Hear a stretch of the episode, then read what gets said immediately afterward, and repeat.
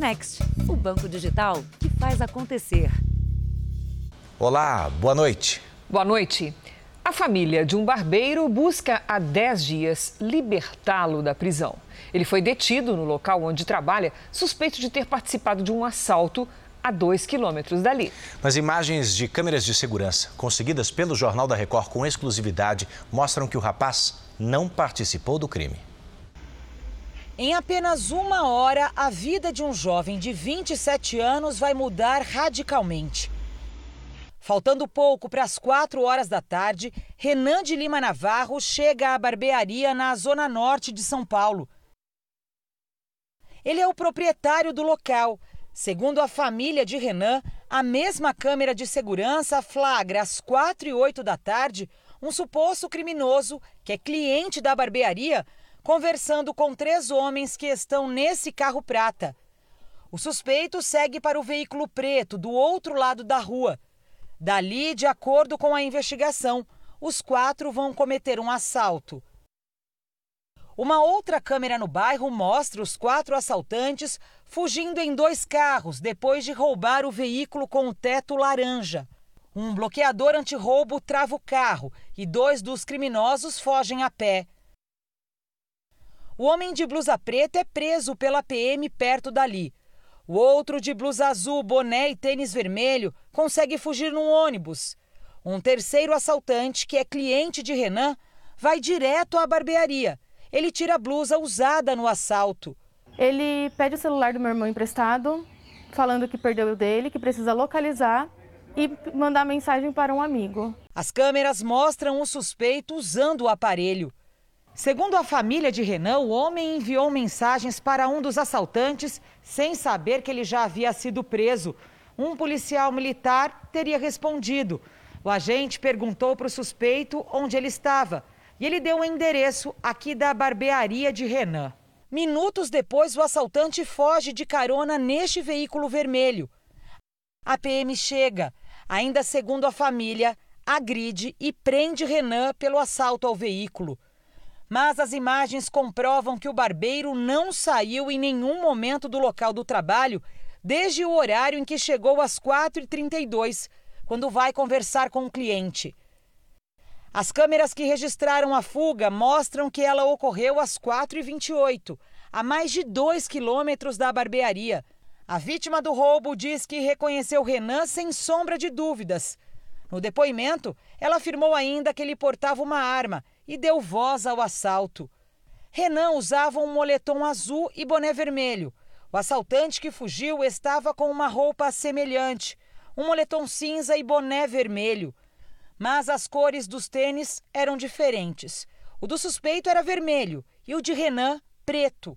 A família tenta há 10 dias provar a inocência do barbeiro, que nunca se envolveu com nenhum crime. Eu nem durmo, eu não como. Eu não consigo fazer nada em casa.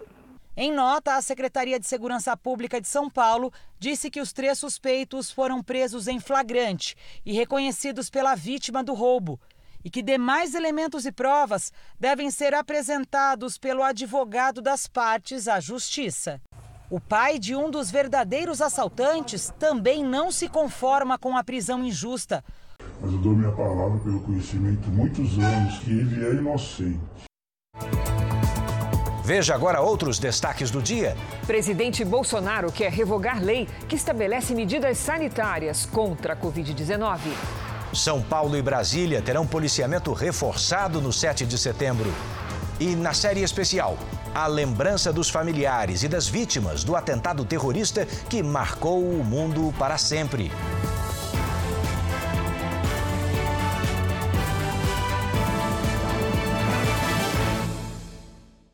Mas agora a gente fala do seguinte: festas e eventos clandestinos voltaram a reunir milhares de pessoas em São Paulo e também no Rio de Janeiro. As aglomerações sem nenhum respeito às normas sanitárias preocupam especialistas, porque a maioria dos frequentadores é formada por jovens que ainda não estão completamente imunes, Edu. O fim da festa no Rio foi flagrado do alto. Já havia amanhecido. Houve aglomeração na hora de ir embora. Na Barra da Tijuca, um evento com 700 pessoas foi fechado pela Guarda Municipal. Perto dali, o dono desse bar foi multado por aglomeração. E na comunidade da Maré, uma multidão acompanhou um show. Flagrante de aglomeração também em São Paulo. Aqui, o fim da festa foi registrado em um bairro da zona norte da capital paulista. Na cidade de Umuarama, interior do Paraná, a polícia fechou uma festa clandestina com mais de 200 pessoas. Nessas festas, o risco de contaminação é alto por várias razões. Por conta da música alta, as pessoas se aproximam mais umas das outras para falar e serem ouvidas. Esse é o contágio direto. Mas os especialistas alertam ainda para o contágio indireto da doença. Por exemplo, se uma pessoa contaminada pega numa lata, ela deixa o vírus aqui. E aí, se outra pessoa segura a mesma lata e logo depois leva as mãos aos olhos ou ao nariz, por exemplo, ela também será infectada. A preocupação para esse infectologista é ainda maior em cidades como o Rio de Janeiro, onde a vacinação de adolescentes está suspensa por falta de imunizante. A gente tem, na verdade, uma população que a gente está jogando para uma exposição a um vírus que já comprovou um potencial enorme de causar dano, inclusive em jovens. Hoje em dia a gente já viu que a Covid tem um potencial para agravar e matar, inclusive, pessoas jovens. Essa é uma grande preocupação de que, principalmente nos próximos dias, esses números voltem a aumentar. Telão do Jornal da Record traz agora a atualização dos números da pandemia com dados oficiais do Ministério da Saúde. O país tem hoje mais de 20 milhões 899 mil casos da Covid-19. São mais de 583 mil mortos. Foram 182 registros de mortes nas últimas 24 horas. Também entre ontem e hoje, mais de 32 mil pessoas se recuperaram. E no total, já são mais de 19 milhões 894 mil pacientes curados e mais de 421 mil seguem em acompanhamento. O Talibã assumiu o controle total sobre a última área do Afeganistão que ainda era mantida por combatentes da oposição. Em anúncio feito nesta segunda-feira, o grupo ameaçou responder a novas tentativas de insurgência. A comemoração pela conquista foi feita com a bandeira do Talibã e publicada nas redes sociais. Mas o anúncio do avanço no Vale de Panchir, localizado em uma posição estratégica, foi negado pelas forças de resistência. O movimento garantiu que os combates continuam na região. O Vale é a única das 34 províncias do país que não está sob o controle do Talibã. Hoje, líderes do grupo extremista proibiram a realização de manifestações programadas com a bandeira do Afeganistão. O comunicado garante que quem sair às ruas enfrentará uma ação rígida das forças de segurança. Para tentar passar uma imagem de moderação, o líder do Talibã diz que a prioridade é enfrentar o Estado Islâmico. No aeroporto da capital Cabu, aviões americanos estariam sendo proibidos de decolar. Representantes do governo dos Estados Unidos acusam o Talibã de manter cidadãos do país como reféns. Cerca de seis aeronaves com americanos e refugiados afegãos estariam aguardando a liberação. Em meio ao conflito, o secretário de Estado americano Anthony Blinken viajou ao Catar para discutir a crise do Afeganistão com países da região. Depois ele vem aqui para a Europa, onde o debate continua, em um encontro virtual na Alemanha com autoridades internacionais.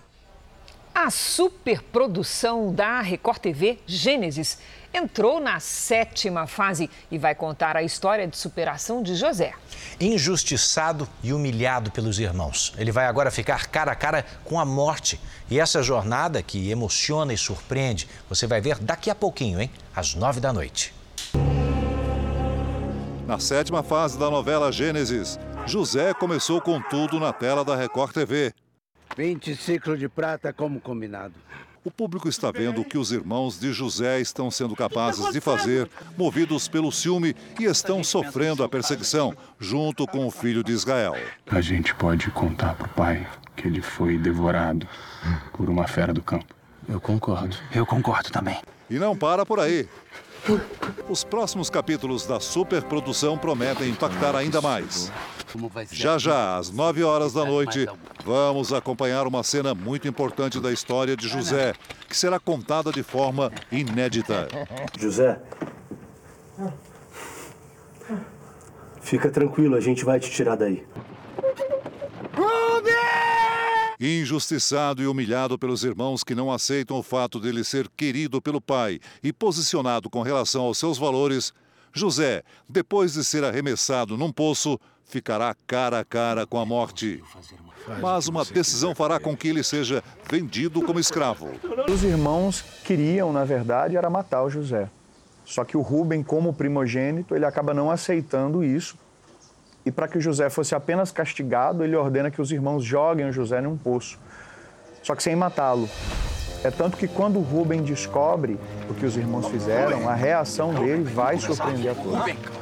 A gente pode dar uma lição no José, uma lição. Que lição? Uma lição para que ele nunca mais se esqueça. A gente pode jogar o José na cisterna.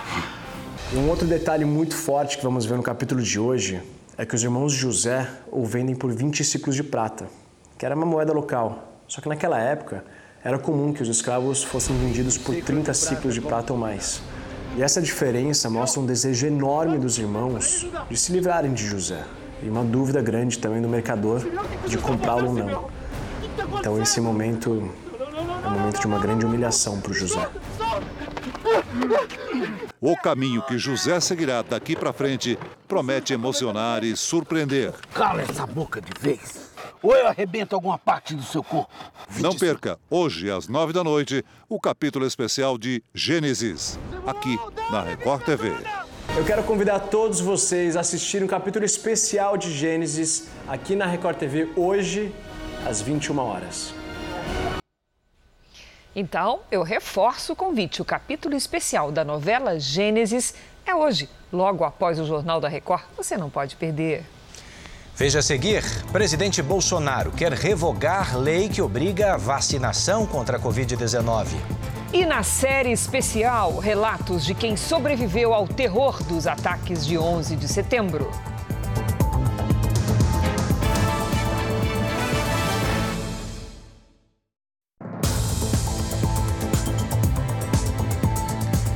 Às vésperas dos atos marcados para 7 de setembro amanhã em Brasília, o presidente Jair Bolsonaro sobrevoou os locais de manifestações.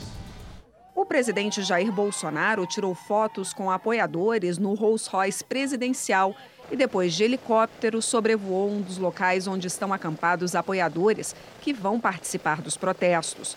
Bolsonaro ainda ganhou de presente uma estátua de madeira que foi levada por funcionários pela rampa do Planalto. No Alvorada, o presidente disse a apoiadores que vai trabalhar para revogar um trecho da lei de combate à pandemia que determina que a vacinação contra a Covid-19 seja obrigatória no país. Em dezembro do ano passado, o Supremo Tribunal Federal prorrogou as medidas excepcionais que deveriam ter durado até 2020. Quem prorrogou a lei foi o Supremo, era até 2020, que nem de vacina tinha. Que era para valer até 30 de dezembro, foi prorrogado. Ver se eu consigo, por MP, revogar esse, esse Por favor, obrigada. A movimentação de apoiadores do presidente nesta segunda-feira foi grande. Os grupos circularam pela esplanada dos ministérios e na Praça dos Três Poderes. No Palácio da Alvorada, veículos que vão participar da solenidade já estão posicionados. No meio da tarde, o presidente Bolsonaro voltou a fazer um sobrevoo, desta vez sobre a Torre de TV, local da manifestação contrária ao governo. Nesta quarta-feira, não haverá desfile cívico por causa da pandemia, mas a bandeira será hasteada em frente ao Palácio da Alvorada e as manifestações estão previstas para acontecer na esplanada dos ministérios. O Supremo reforçou a segurança no prédio. O presidente Bolsonaro deve participar da manifestação aqui pela manhã e à tarde em São Paulo. Em Brasília, todos os ministros foram convocados para também participar. Os presidentes dos outros poderes, Rodrigo Pacheco, do Congresso, e Luiz Fux, do Supremo Tribunal Federal, já comunicaram que não estarão presentes na solenidade do 7 de setembro. A energia elétrica ficou ainda mais cara no mês de setembro, com a bandeira da escassez hídrica. Você viu aqui no Jornal da Record? A previsão é que esse aumento vai valer até abril do ano que vem. Esse é o assunto de hoje para a nossa Patrícia Lages.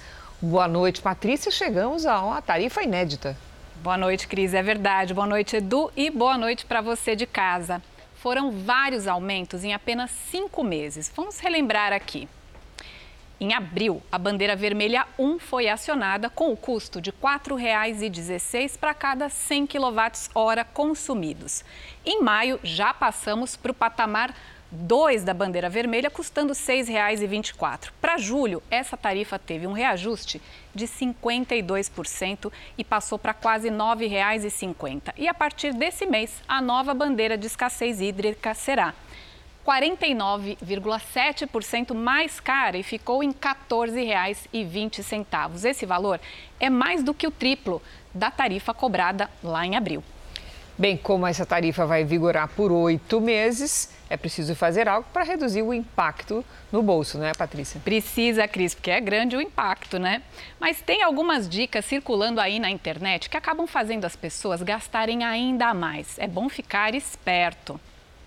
A geladeira é um dos eletrodomésticos que mais gastam energia. E aí dizem que se deve desligar o aparelho à noite para economizar. Mas o efeito é exatamente o contrário, porque para resfriar e atingir a temperatura ideal, o consumo vai ser ainda maior. O melhor é não abrir a porta toda hora e deixar a temperatura no mínimo quando estiver no inverno ou quando a geladeira estiver mais vazia. Outro mito é que o modo stand-by dos aparelhos eletrônicos gasta tão pouquinho que nem compensa tirar da tomada. Mas dependendo da quantidade de aparelhos ligados em casa, o stand-by pode representar entre 15 e 20% do total da sua conta de luz. Outro ponto é trocar os aparelhos 110 volts por 220. A tensão do aparelho não influencia o consumo, mas sim a potência. O que vale a pena trocar são as lâmpadas. As de LED, por exemplo, podem representar até 80% de economia. Cris. Cruciais as dicas, Patrícia. Obrigada, boa semana para você. Boa semana. Pelé revelou hoje que passou por uma cirurgia para retirar um tumor no colo. O rei do futebol, de 80 anos, está internado há seis dias num hospital em São Paulo. Nas redes sociais, Pelé divulgou que foi submetido no sábado a uma cirurgia para retirada de uma lesão suspeita no cólon direito. O tumor foi identificado após uma bateria de exames de rotina feita na semana passada. O cólon é localizado no intestino grosso. O tumor surge quando existe alteração das células e isso pode produzir um excesso de tecido no local, que dá origem à lesão. O hospital onde Pelé está internado confirmou a cirurgia e disse que o material coletado foi encaminhado para análise. Segundo o boletim médico, Pelé está bem e a previsão é de que ele seja transferido da UTI para o quarto amanhã. Na Austrália, foi encontrada uma criança autista de 3 anos que estava desaparecida numa floresta. O menino foi visto bebendo água de um riacho pela equipe de resgate que sobrevoava ali a região. Ele estava com alguns arranhões e foi levado ao hospital para observação. A família se emocionou ao saber da notícia. A criança, que não consegue se comunicar, estava desaparecida há três dias. Veja a seguir: policiamento reforçado e as medidas de segurança para o 7 de setembro. E na nossa série especial, relatos impressionantes de quem viu de perto os ataques de 11 de setembro.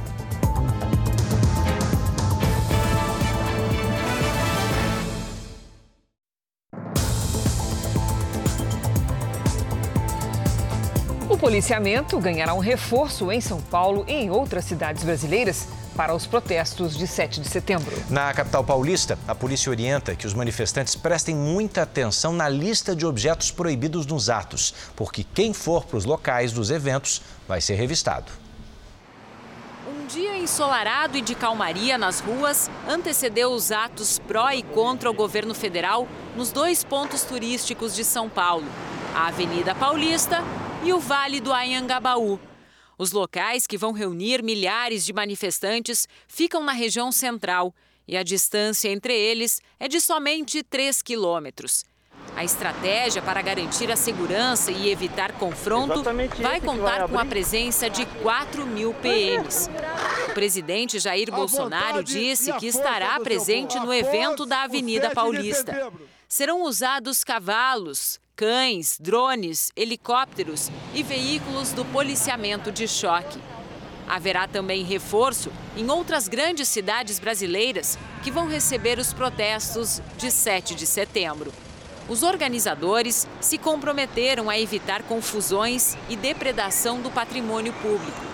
Policiais mediadores estarão identificados com coletes azuis. Se algum grupo antagônico estiver infiltrado na manifestação de um e identificado que as pessoas procurem um policial militar, essas pessoas, as pessoas serão tiradas desse local e encaminhadas para um distrito.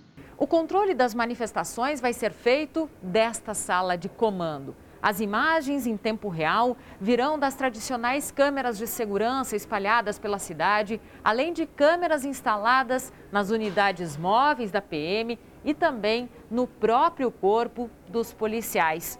Tudo vai ser acompanhado por autoridades de pelo menos 10 órgãos públicos que vão passar o dia aqui. Quem participar será revistado. Está proibido o uso de armas brancas e de fogo bastões, fogos de artifício, sinalizadores e drones. O número estimado de participantes ainda não foi divulgado. O que a gente recomenda? Que já é a previsão de um, um dia muito quente em São Paulo, que as pessoas se hidratem e usem roupas leves. Por fim, né? É, usar máscaras. Nós estamos ainda num período de pandemia que as pessoas façam a utilização, gel e usem máscaras. A empresária acusada de agredir uma babá em Salvador vai responder uma nova acusação do Ministério Público.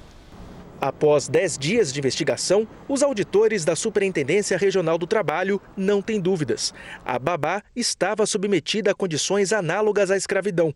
Agora, o Ministério Público do Trabalho poderá fazer a denúncia à Justiça ou tentar um acordo.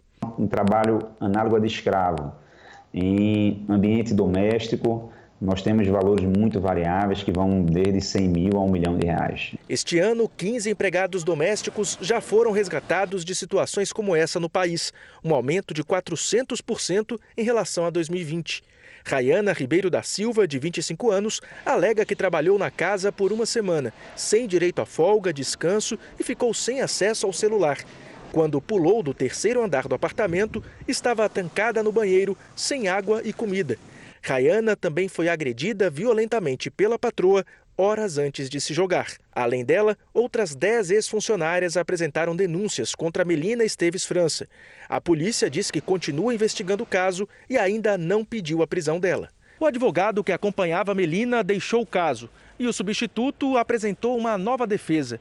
Além de dizer que a babá agrediu uma das três filhas dela, alega que Melina tem um distúrbio psíquico que causa instabilidade de humor e pode levar a um comportamento agressivo. A família está extremamente abalada, tomando os cuidados necessários e devidos para que ela volte a se tratar com o psiquiatra e tome os seus medicamentos é, é, é, para voltar a ter uma vida é, é, é, de forma aparentemente normal, porque ela é uma pessoa doente. Na maioria dos casos, não, porque o indivíduo ele consegue discernir que é um, que, que é um ato delituoso, né, que ela pode ser submetida ao rigor da lei e mesmo assim faz. Mas a semi-imputabilidade ela existe, é prevista em lei, mas deve ser vista por um perito em uma avaliação, em avaliações seriadas, pelas características individuais da doença daquela pessoa. Vamos voltar aqui ao telão do Jornal da Record, agora com uma notícia publicada pelo nosso colega Renato Souza, do portal R7 lá em Brasília. O presidente Bolsonaro assinou uma medida provisória que altera as regras do Marco Civil na internet. Entre as mudanças, fica proibida a remoção de forma arbitrária e sem motivos de contas, perfis e conteúdos nas redes. De acordo com a MP, o usuário deve ser avisado com antecedência da retirada das publicações. Essa é uma promessa antiga do presidente Bolsonaro. E para ler estas e outras notícias sobre política nacional, aponte agora a câmera do seu celular para o QR Code que aparece aí na tela ou então acesse r7.com. Voltamos a falar sobre o jogo interrompido ontem entre Brasil e Argentina. Um integrante da comissão técnica teria sido o responsável por omitir dados sanitários dos quatro jogadores argentinos. As informações falsas sobre o histórico de viagem dos jogadores da Argentina retirados de campo teriam sido preenchidas por Fernando Ariel, um representante da Associação de Futebol Argentino. Os dados constam de uma ata de reunião realizada por integrantes da Vigilância Sanitária de São Paulo e da Anvisa com a delegação argentina, a CBF e a Comembol. Esses fatos, eles são fatos que estão sendo apurados, são fatos extremamente graves, graves. Nós sabemos que é, alguém que tem a idade para sofrer as sanções legais, ou seja, não é um menor, não é um interdito, é alguém que está dono e senhor de suas faculdades mentais, deve prestar informações verdadeiras. Quando isso não ocorre, há um ilícito chamado de falsidade ideológica. Isso é muito grave. Agentes da Anvisa dizem inclusive que não conseguiram notificar os jogadores que estavam em situação irregular no Brasil e que até foi pedido um reforço da Polícia Federal para que os atletas não disputassem a partida. Segundo a agência, os jogadores se recusaram a assinar o documento entregue pelas autoridades presentes no estádio para retorno imediato ao seu país de origem, com base na portaria interministerial que define a necessidade de quarentena para pessoas que passaram por países como o Reino Unido, caso dos quatro atletas. O grupo foi enquadrado nas irregularidades de omissão de dados e descumprimento da quarentena. Trata-se de infração sanitária individual para cada atleta que descumpriu a legislação. Em nota, a Casa Civil da Presidência da República afirmou que é de sua competência institucional a coordenação, junto à Anvisa, ao Ministério da Saúde e a outros órgãos, da análise de pedidos de entrada excepcional no país de pessoas vindas do Reino Unido sem a devida quarentena prevista na portaria, mas no caso dos jogadores argentinos, não houve qualquer solicitação de excepcionalidade anterior ao voo de entrada dos jogadores no Brasil, impossibilitando qualquer tipo de atuação da Casa Civil. O Jornal da Record tentou contato com o integrante da Comissão Técnica da Argentina, Fernando Ariel, que teria preenchido esses dados dos jogadores, mas nós não obtivemos resposta. Vamos agora com a opinião do Augusto Nunes. Boa noite, Augusto. Boa noite, Cris. Boa noite, Edu. Boa noite a você que nos acompanha. A Agência Nacional de Vigilância Sanitária interrompeu o jogo entre o Brasil e a Argentina porque atletas da seleção visitante estavam em campo sem terem cumprido as regras do protocolo sobre Covid. A explicação faz sentido, mas gerou perguntas muito pertinentes. Uma delas: existem protocolos para todas as pessoas ou grupos de pessoas que chegam ao Brasil ou daqui embarcam para outros lugares? Outra pergunta: quais são as nações que acendem a luz vermelha da Anvisa? Essa luz impõe a quem vem de lá uma quarentena de alguns dias antes que comece a circular pelo Brasil. O índice de vacinação no Japão, como sabemos, ainda é baixo demais. O país que sediou a Olimpíada de Tóquio, por exemplo, figura nessa relação da Anvisa? Até onde se sabe, nenhum integrante da delegação brasileira teve de submeter-se a quarentenas na volta ao Brasil. Existiu um protocolo para a viagem de regresso? Houve alguma barreira sanitária? Dirigentes do Comitê Olímpico Brasileiro afirmam que os atletas foram monitorados. Que normas orientaram esse monitoramento? Todos os protocolos, é verdade, precisam ser cumpridos. O que se quer saber é se existem protocolos para todos. Traficantes de drogas estrangeiros são suspeitos de orquestrar um roubo de aeronaves no interior de Mato Grosso do Sul. Os criminosos invadiram um aeroporto e fizeram reféns. Homens encapuzados aproveitaram que havia poucas pessoas durante a madrugada no aeroporto de Aquidauana, a 140 quilômetros de Campo Grande. O vigia e outras duas pessoas foram feitos reféns. Os próprios assaltantes abasteceram o tanque dos aviões e logo depois levantaram o voo. Ao todo, três aeronaves que estavam nos hangares foram roubadas pelo grupo armado. Já mandaram nós deitar no chão, já gemaram nós e foram empurrando para chegar na bomba. Segundo o relato das testemunhas, ao menos 18 criminosos participaram do roubo. A todo momento, as vítimas sofreram ameaças de morte. A Força Aérea Brasileira foi acionada. De acordo com a polícia, um dos monomotores roubados é do cantor e compositor sertanejo Almir Sater, que está no Pantanal. Nossa produção tentou entrar em contato com ele, mas não teve retorno. Nós temos que olhar com bastante critério para esse tipo de atuação, verificar quem são os apoiadores dessa ação criminosa, o porquê é, tiveram a oportunidade de acabar agindo aqui, né, para que a gente consiga de alguma forma elucidar o que aqui aconteceu. E terminou agora há pouco uma reunião entre a Anvisa e o Instituto Butantan. A agência não aceitou os documentos que comprovariam a segurança das mais de 10 milhões de doses da Coronavac que foram interditadas. Segundo a Anvisa, os imunizantes teriam sido produzidos em uma fábrica chinesa que não foi inspecionada. São 25 lotes da Coronavac que tiveram a distribuição e o uso proibidos em todo o país mais de 12 milhões de doses do imunizante chinês teriam sido envasadas em local não aprovado pela Anvisa. Em princípio, não é para ter nenhum tipo de reação adversa. A preocupação maior é desencadear uma menor efetividade nas pessoas. Além desses 25 lotes que já estão aqui no Brasil, outros 17 estão em tramitação para chegarem ao país. Seriam mais 9 milhões de doses de vacinas que também foram envasadas em local não inspecionado pela Anvisa na China e, por isso, poderiam enfrentar o mesmo problema. Porto Alegre recebeu quase 300 mil doses nesta segunda-feira. Elas ficarão retidas na Central Estadual de Armazenamento e Distribuição de Imunobiológicos até que haja nova orientação da agência reguladora. O Paraná recebeu 3.200 doses de um dos lotes suspensos, mas não disse quantas foram usadas. No Rio de Janeiro, a aplicação de quase 548 mil doses ainda estava acontecendo e 1.206 pessoas teriam sido imunizadas com doses suspensas. O Ceará distribuiu 3 mil doses dos lotes suspensos para Fortaleza, mas não detalhou a aplicação. Amazonas, Roraima e Distrito Federal disseram ter recebido remessas sob interdição, mas ainda não haviam distribuído. Em São Paulo, foram aplicadas 4 milhões de unidades. A Anvisa disse que a suspensão é cautelar e que está trabalhando para regularizar os lotes suspensos.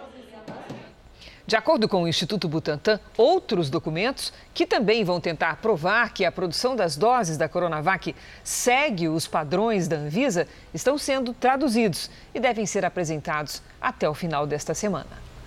Bom, agora é hora de atualizar o ritmo da vacinação em todo o país. Somadas as aplicações da primeira e da segunda doses, 1 milhão 401 mil, 401 pessoas ou melhor, vão atualizar, 1 milhão 401 mil pessoas foram vacinadas, isso só nas últimas 24 horas. Hoje o Brasil tem mais de 135 milhões de vacinados com a primeira dose e mais de 67 milhões que completaram a imunização.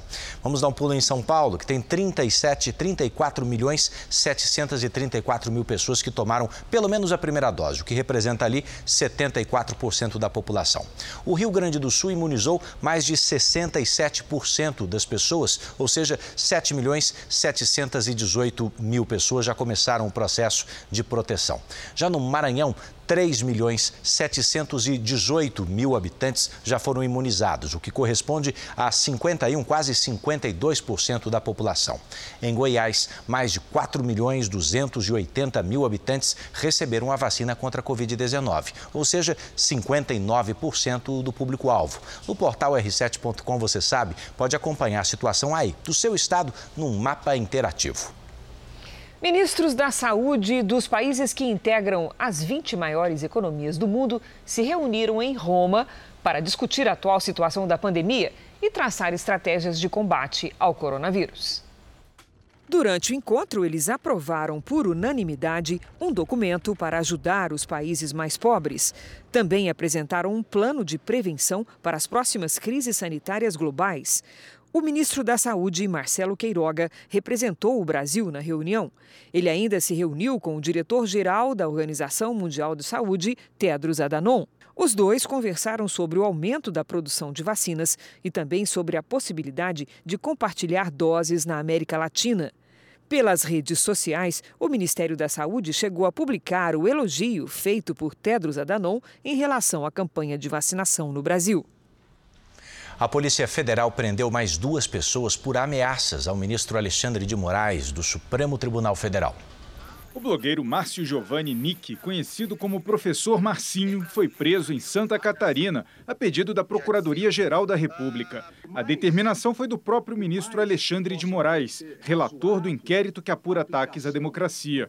No pedido de prisão, a PGR ressalta que em uma live em uma rede social, o professor afirmou: Não vou falar agora quem é, pode me torturar, mas tem um empresário grande que está oferecendo uma grana federal pela cabeça do Alexandre de Moraes. Vivo ou morto, querem trazer ele. Em Minas Gerais também foi preso o policial militar Cássio Rodrigues Costa Souza. Ele escreveu em uma rede social: Agora acabou. Alexandre Moral, o careca do STF, mandou prender o líder dos caminhoneiros, Zé Trovão. Acabou a paz. Morte ao careca do STF e a toda a sua família. O trecho está no pedido da Procuradoria-Geral da República para que o STF decretasse a prisão preventiva de Cássio Rodrigues Costa Souza. As ameaças, que terminaram em duas prisões, ocorrem na véspera dos atos previstos para o feriado de 7 de setembro, organizados por apoiadores do presidente Jair Bolsonaro. As maiores manifestações estão previstas para Brasília e São Paulo. Faltam menos de 20 dias para o início da primavera. E o calor já se faz presente em todo o Brasil. Só falta chuva para completar o cenário. Vamos conversar com a Mariana Bispo. Boa noite, Mari. Quando é que chega a chuva? Nos próximos dias, Cris, boa noite para você, Edu, e a todo mundo que está acompanhando a gente aqui. Pelo menos nas regiões Sudeste e Centro-Oeste, a gente vai ter chuva aí no final da semana. Por enquanto, ainda temos poucas nuvens nestas áreas, mas uma circulação de ventos no sentido horário, conhecida como baixa pressão, aumenta as nuvens, principalmente no Rio Grande do Sul. E amanhã já tem alerta para temporais com granizo e ventos de até 70 quilômetros por hora na fronteira com o Uruguai e também nos litorais gaúcho e catarinense. Entre o Paraná e o Ceará, sol e bastante calor. Em quase todos os estados do norte, com exceção do Tocantins, tem chance de pancadas isoladas de chuva a qualquer hora do dia. Vamos para as máximas. Em Porto Alegre faz 20 graus, em Campo Grande 37, calorão, em Belo Horizonte 29 graus, em Fortaleza e em Porto Velho 32 graus. No Rio de Janeiro, muitas nuvens e máxima de 27 graus. Em Brasília, sol e máxima de 33. Aqui em São Paulo, sol entre nuvens, também máxima de 26. Curitiba tem chuva, 18 graus. E tá na hora do nosso tempo delivery. Começamos pelo pedido do Hélio, direto de Salvador, Bahia. Salvador, terra boa, né? Oi, Hélio. Até quinta-feira, sol e pancadas de chuva aí na sua cidade. As máximas ficam entre 27 e 29 graus. Vez agora do Adriel, seu conterrâneo, falando com a gente lá de Duque de Caxias, Rio de Janeiro. Terra boa, melhor ainda, viu? Sol meio tímido aí em Duque de Caxias, vai ficar entre nuvens amanhã. A máxima não passa dos 27 graus, esquenta um pouquinho mais na quarta-feira. Na quinta faz 33 graus. Tem previsão de pancadas também. E você, é claro, não deixe de participar com a gente aqui do nosso Tempo Delivery pelas redes sociais. É só mandar aquela mensagem com a hashtag você no JR, que a gente responde, né, Cris e Edu? É isso, obrigado. Obrigada, Mari. Um incêndio atingiu hoje o prédio do Tribunal de Justiça do Ceará, em Fortaleza. No local quando o fogo começou, mas conseguiram sair e chamar os bombeiros. A suspeita é de que as chamas começaram no almoxarifado. Dois andares foram atingidos. Os outros prédios do centro administrativo foram interditados por precaução. Os processos não foram afetados porque são todos digitalizados. Em Israel, seis palestinos fugiram de uma prisão de segurança máxima. Entre os fugitivos está um ex-líder de um grupo armado e militantes de grupos terroristas. Policiais e soldados israelenses participam de uma grande operação de busca em toda a região. Autoridades disseram que os fugitivos cavaram um túnel no chão do banheiro da cela. 400 detentos precisaram ser realocados, enquanto o serviço penitenciário agora procura por outros túneis na prisão. Nesta semana, o maior ataque terrorista da história completa 20 anos. Por isso, de hoje até sexta-feira, o Jornal da Record vai exibir uma série de reportagens especiais relembrando os atentados nos Estados Unidos que aconteceram no dia 11 de setembro de 2001. Os nossos correspondentes Evelyn Bastos, Victor Albuquerque conversaram com sobreviventes, com familiares de vítimas e especialistas, né, que vão explicar para a gente o impacto na vida de milhões de pessoas depois de duas décadas. A produção é de Gabriela Coelho.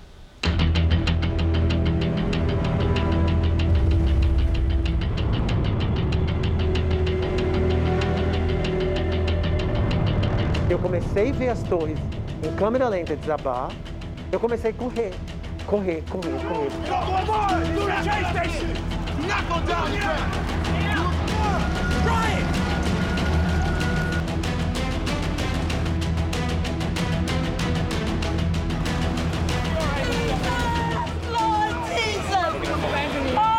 Okay, we'll get him out.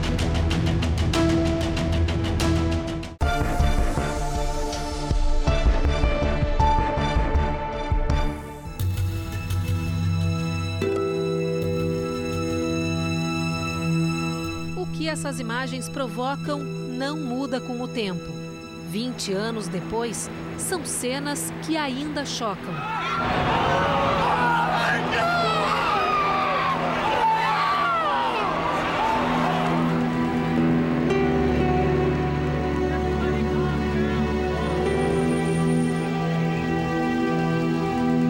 Menos de uma hora depois dos ataques, as torres gêmeas, que levaram 10 anos para ser construídas, desabaram em 10 segundos.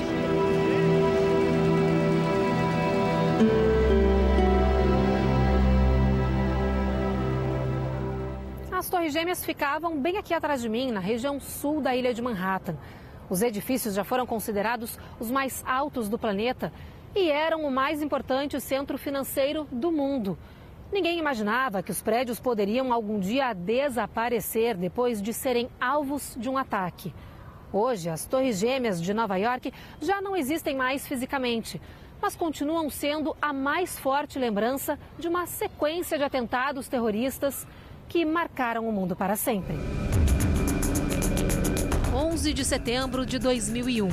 No início da manhã, 19 terroristas embarcaram em quatro aviões comerciais que tinham como destino a Califórnia. Mas em uma ação coordenada, durante o percurso, as aeronaves foram sequestradas. Duas delas seguiram para Nova York. Sob o olhar incrédulo dos moradores da cidade, a Torre Norte foi atingida às 8h46 da manhã. 17 minutos depois, outro avião foi de encontro à Torre Sul. Após a explosão das aeronaves, o combustível se espalhou por diversos andares e causou um grande incêndio. Os bombeiros tentavam salvar cerca de 15 mil pessoas que começavam mais um dia de trabalho no World Trade Center. De repente, o mundo assistiu em choque à Torre Sul desabar.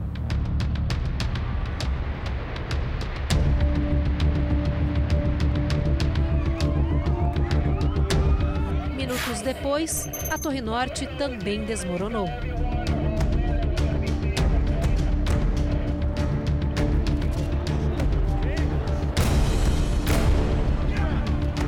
Em segundos, uma nuvem gigante de fumaça quente e tóxica engoliu as ruas de Manhattan. Este jornalista testemunhou o maior ataque terrorista da história. Stan Honda nos encontrou a uma quadra de distância do local onde ficavam as Torres Gêmeas. Quando eu cheguei aqui, as ruas estavam cheias e as pessoas corriam, cobertas de poeira.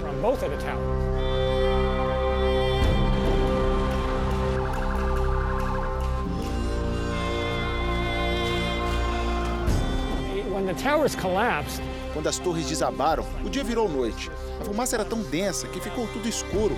Não era possível enxergar nada à sua frente. Mesmo assim, Stan tirou fotos impressionantes.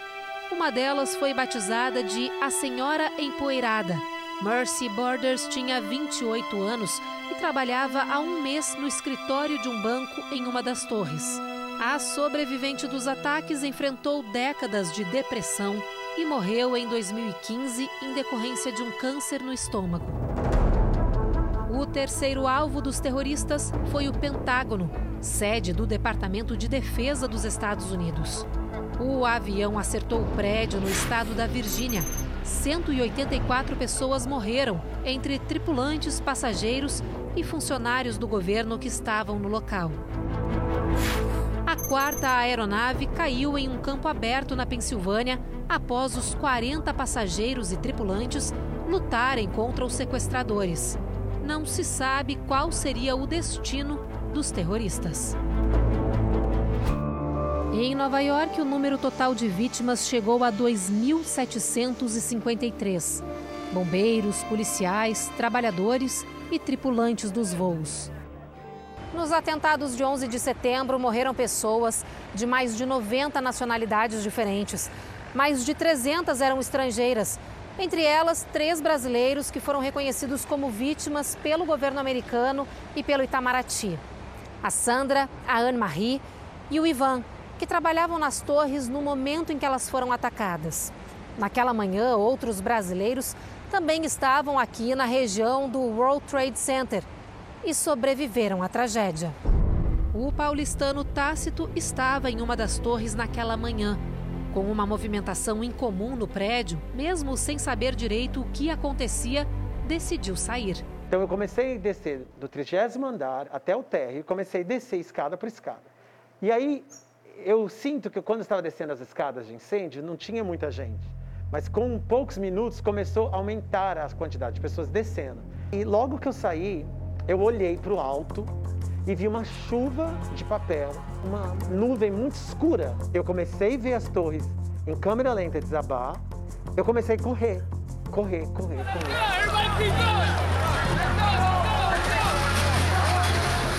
No dia seguinte, quando ele abriu o jornal, viu a foto de um dos terroristas responsáveis pelos ataques. Na hora, Tácito, que era professor de inglês, identificou o homem. E ele estudava na minha escola, na escola onde eu trabalhava. Quem eu tinha até dado aula. No total, 19 terroristas estavam a bordo dos aviões usados nos ataques. Seriam cinco por aeronave. Mas na que caiu na Pensilvânia, faltou um. Zacarias Moussaoui não embarcou e está preso até hoje. O grupo fundamentalista islâmico Al-Qaeda assumiu a responsabilidade pelos atentados. Disse que se tratava de uma retaliação ao apoio dos Estados Unidos a Israel e à presença militar americana no Oriente Médio, entre outros motivos. O grupo era liderado por Osama Bin Laden, filho de um milionário árabe que, aos 45 anos, se tornou o homem mais procurado do planeta. O terrorista foi caçado pelos Estados Unidos e acabou morto quase 10 anos depois dos ataques. Na época, após o anúncio, Maria, que perdeu o filho nos ataques, disse que finalmente voltou a sorrir e comemora o alívio no coração.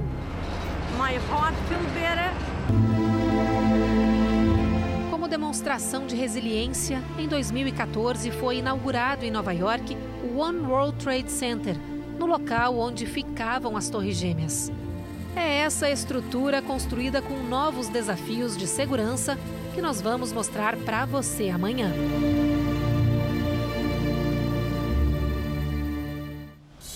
O Jornal da Record termina aqui, mas à meia-noite e meia tem mais JR. Você fica agora com um capítulo especial e emocionante da novela Gênesis. José será vendido como escravo. A gente se vê amanhã. Até lá. Boa noite e até amanhã.